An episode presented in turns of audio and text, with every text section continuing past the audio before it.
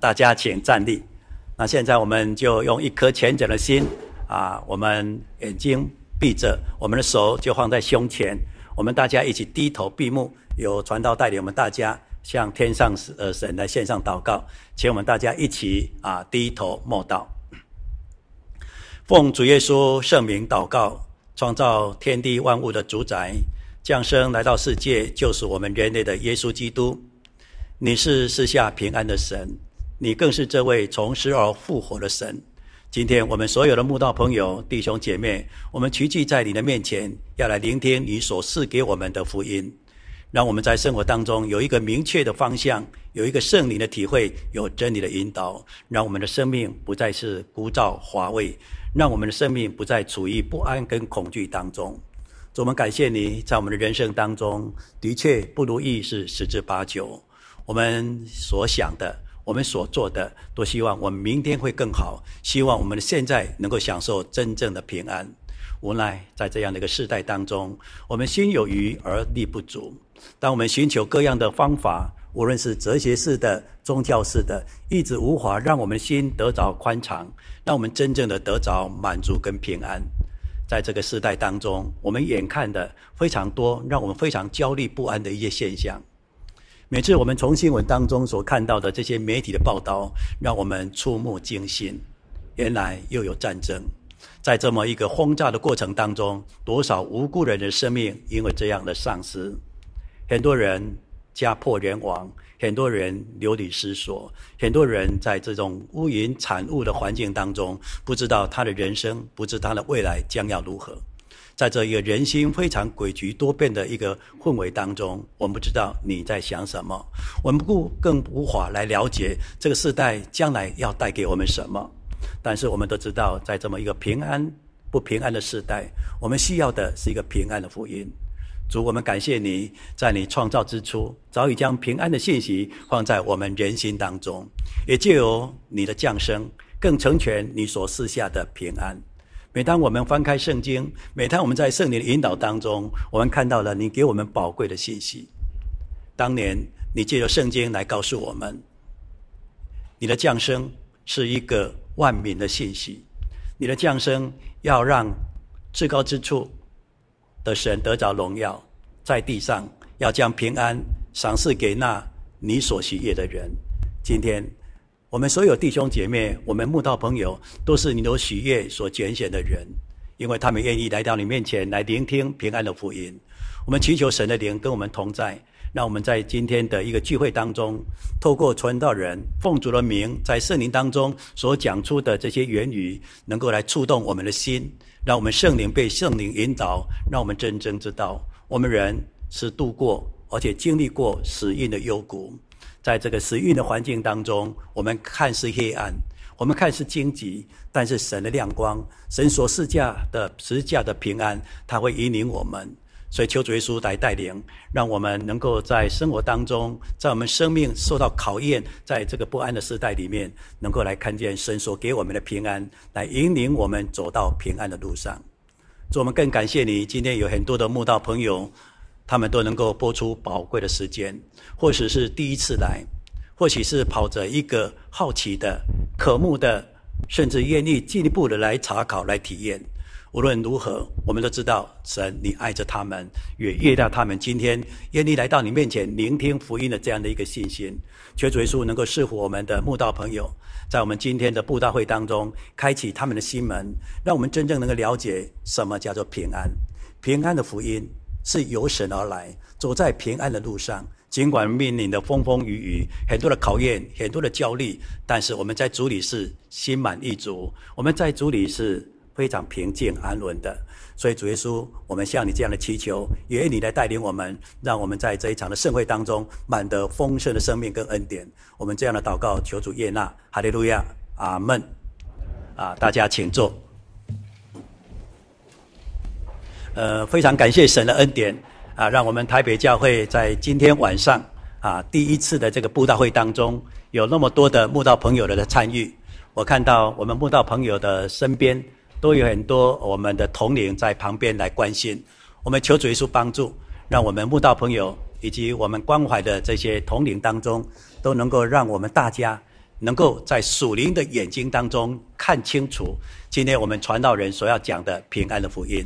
那么现在呢，我们就把这个尊贵的、充满神恩典的信息呢，就交给我们啊张信德传道为我们大家的分享。愿神赐福大家。那现在我们就请啊张信德啊张传道。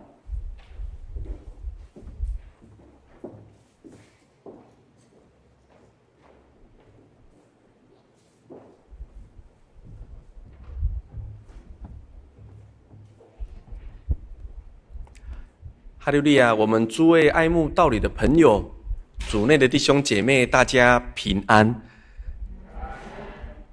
感谢主耶稣的恩典，能够让我们透过这几天晚上，让我们去认识这份信仰，知道这份信仰要带给我们什么恩典，也知道这份信仰跟我们什么关系。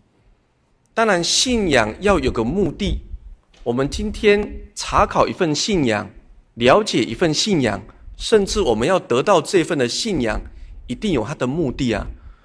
如果不是带着目的，那就像一般的、一般的人传统的信仰，只不过是一种迷信，跟着人家去拜，人家说是神，他都说是神；人家说祭拜，他都祭拜。那说起来，不应当是这样子的态度哦。所以在这几天当中，我们要介绍耶稣基督他的福音，他的恩典。那信仰一定有他的目的。我们今天所要分享的，就是平安。我们这份的道理，这份的信仰，要带给我们平安。所以今天的主题是平安的福音。就好像我们刚刚的问候，我们会问候大家平安，这是我们人世间当中的。一份期待，不管是有信仰还是没有信仰，“平安”这个词，我们常常在用，甚至有人刻字，有人写书法，吊在自己的家中，他希望平安能够临到自己的家，甚至有人把平安把它倒过来贴，他说：“平安能够倒到我家来。”哦，所以“平安”这个用词是很。很普遍，也很直接，说出大家的期待。如果这个世界充满着平安，就不用再讲平安了。这世界就是因为有很多的不平安，很多的不安，充满着天灾、人祸、意外，虽然心中才渴慕这份的平安，就好像圣经里面所跟我们提到的。我们一起来看《铁撒罗尼迦前书》第五章，《铁撒罗尼迦前书》第五章。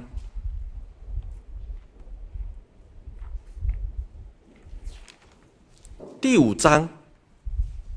第三节，在新约圣经两百九十二页，《铁撒罗尼迦前书》五章三节。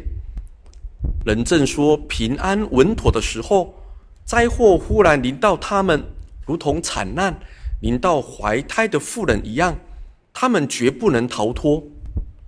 在这里提到末世的日日子，主要来的日子，充满着灾祸。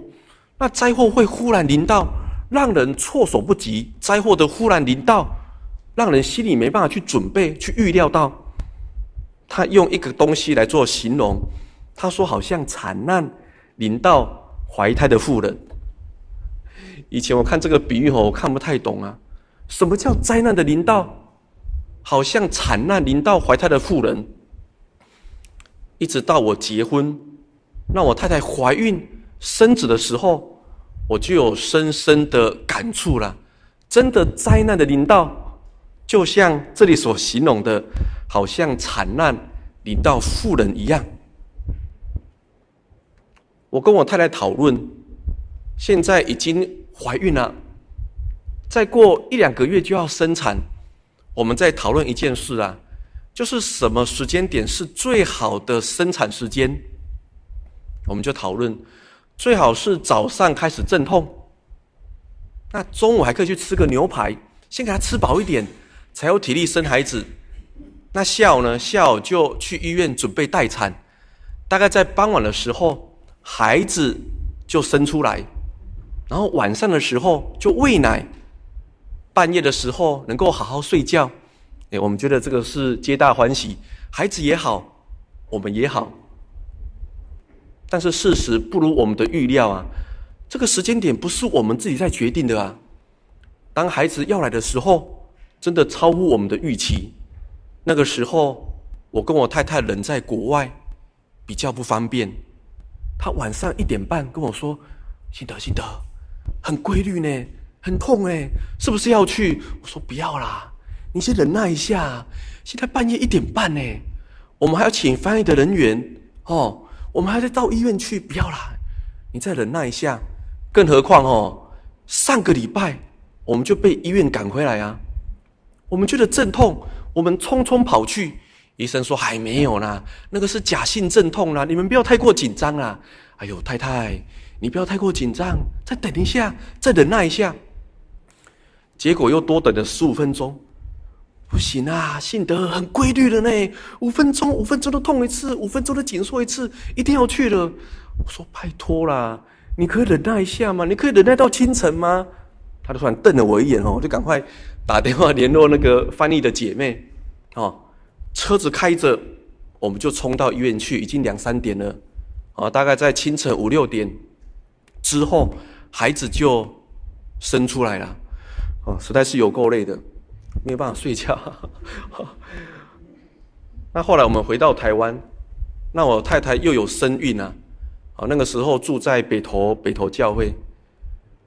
那我太太就很烦恼啊，信德会不会又像我们老大一样，在半夜出生？我说你放心，这次你绝对放心，哦，因为时差的关系了哈，日夜颠倒，所以如果哈按照我们老大的时间哈，刚好出生是什么？哎，是我们台湾时间的下午至傍晚啊，哎，刚好符合我们讨论的时间啊，你放心，你放心。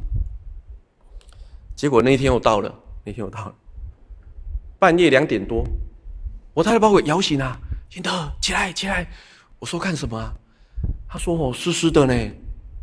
啊，我想说怀孕晚期哈会压迫到膀胱，会稍微失禁啊，哦，那就是没有经验嘛哈。啊你啊你湿湿的你就自己去厕所啊。不是啊不是啊是什么？羊水破了。所以因为羊水破了哈，二话不说大毛巾包着，又赶快冲到医院去。一样哈，是在早上的时间，孩子来出生，整晚没有睡觉了哈，都觉得很累，哦，所以再次来看这段经文的时候，就是如此啦。医生会给我们一个预产期，说孩子会大概是会在什么时候出生，大家会准吗？不一定很准啊，可能会往前，有可能会往后。所以我的老大是延后出来，延后了将近一个礼拜，哦，那我的第二个孩子。是提早了一点点，所以包含日期，在预产期，有的时候有可能提早，有可能是延后。重要的是，你知道说大概预产期大概是在什么时候，时间大概在什么时间点，但是无法让我们去掌握了。圣经里面告诉我们，患难就是这样子，患难是一定会遇到，每个人遇到的程度不一样。时间点不一样，所以我们不要夸口。当我们看到别人在受苦，别人是在患难当中，有可能下一个时刻就换我们临到了。所以第三节才告诉我们：人正说，当然很夸口，我很平安啊。我们遇到什么事情呢？我很健康啊。有人甚至讲：哎，我从小到大哈，我甚至没有生过什么病，我甚至怎么样，我健保卡都没有用过。但没有想到一生病就是重病啊！没有想到一生病就住到医院，再就没有出来，这样子的例子也是很多。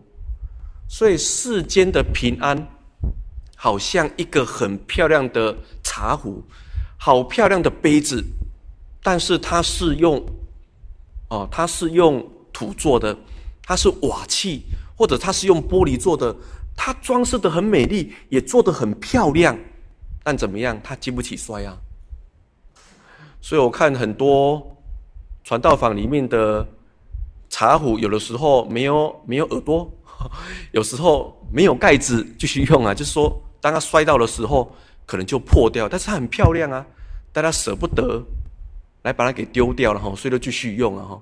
那人世间当中的平安就是如此，你看起来这个世界很美丽、很繁华、很进步，也很平安，但实际上当灾祸来临的时候，让人措手不及。我们以前并没有戴口罩的习惯啊，那为什么我们需要戴口罩？是因为我们觉得很不安，因为空气当中有病毒啦。我们姑且不论交通，我们姑且不论饮食，有人对交通饮食就一直很不安哦。现在连空气也是一样，虽然很多人也打了疫苗，我们也是在后疫情的时代，但是我们现在普遍。都还是很习惯的来戴上口罩，因为我们知道在空气当中有病毒，有可能染疫，有可能会有流感，好，所以很多人心中是很不安。那除此之外，在经济、在生活当中也是一样，所以圣经这样子来描述。我们看约伯记，约伯记的第五章。约伯记第五章第五节，在旧约圣经六百三十页。约伯记五章第五节，他的庄稼有饥饿的人吃尽了，就是在荆棘里的也抢去了。他的财宝有网罗张口吞灭了。六节，祸患原不是从土中出来，患难也不是从地里发生。人生在世，必遇患难，如同。火星飞腾，在这里另外又做了一个比喻。他说：“人世间失去平安，遭受患难，好像什么？好像在燃烧的炭火，火星飞腾一样。当风往这边吹的时候，那边人被喷到火花，被火星所喷到。但是不要高兴太早啊！当风的方向转换，风从那边吹，就换那边的人。”遭受到患难，那人世间就是这样子的处境，必遇患难。这里说必遇患难，有人是在肉体上，有人是在经济上，有人是在家庭上，有人是在大自然的灾害里面。那当灾害一来的时候，有时候当患难发生的时候，有可能生命以及财产什么都没有，就好像在几次的地震。我们这二十多年来，从从九二一地震开始，一直到现在，其实还有很多的地震夺去人的性命。在九二在九二一之后，我们大家都会有所防备啦。但是，就算有所防备，还是很多人在地震的灾害当中来丧失了性命。所以我记得，当九二一刚发生的时候，很多专家出来告诉大家：大家不要怕。这个是正常的能量释放，当能量释放完之后，我们就安全的。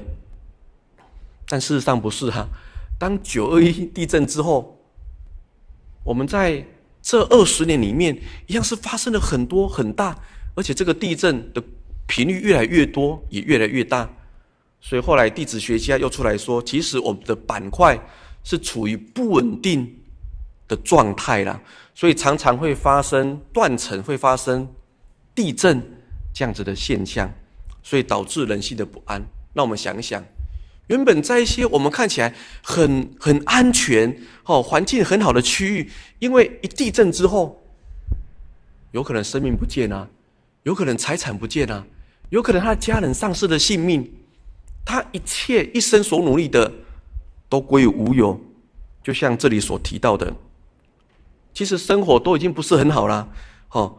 就连在什么，就连在荆棘里的剩下一点点的，因为灾祸一来，什么也都归于无有。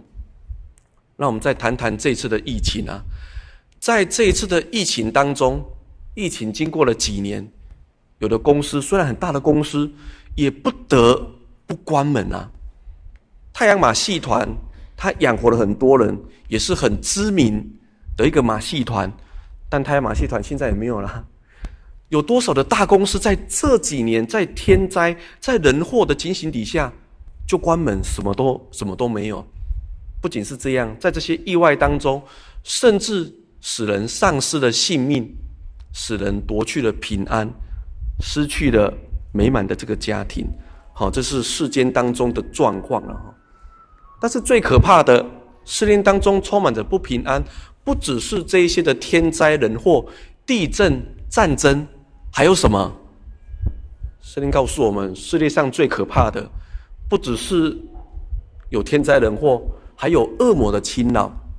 所以在圣经里面这样子来讲，我们看约翰一书，约翰一书第五章，约翰一书第五章。第五章十八节，新约圣经三百四十九页。五章十八节，我们知道，凡从生从神生的，必不犯罪；神从神生的，必保守自己，那恶者也就无法害他。十九节，我们知道，我们是属神的，全世界都握在那恶者的手下。这里圣经告诉我们，在世界。在属灵界有一股力量在辖制人，在控制人，使人不平安。有的人看起来就是很平安啊，但是在遭逢一些事情之后，遭逢鬼魔的侵扰，他失去了平安。所以我们在坊间都会听到，有时候会被冲犯煞到。所以一般人要看时，要看日，在农历的七月。有很多的禁忌，哪边不能去，什么事不能够做，那也充满着担心跟害怕。那就是这里所说的啊，全世界握在恶者的手下，他是四处游行，在攻击人，在对付人，使人的心中很不安。所以圣经里面又告诉我们，我们看以弗所书，以弗所书的第二章。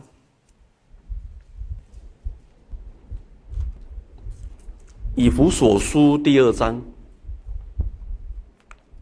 第二章第一节，新约两百七十页二章一节，你们死在过犯罪恶之中，他叫你们活过来。二节，那时你们在其中行事为人，随从今世的风俗，顺服空中掌权者的首领。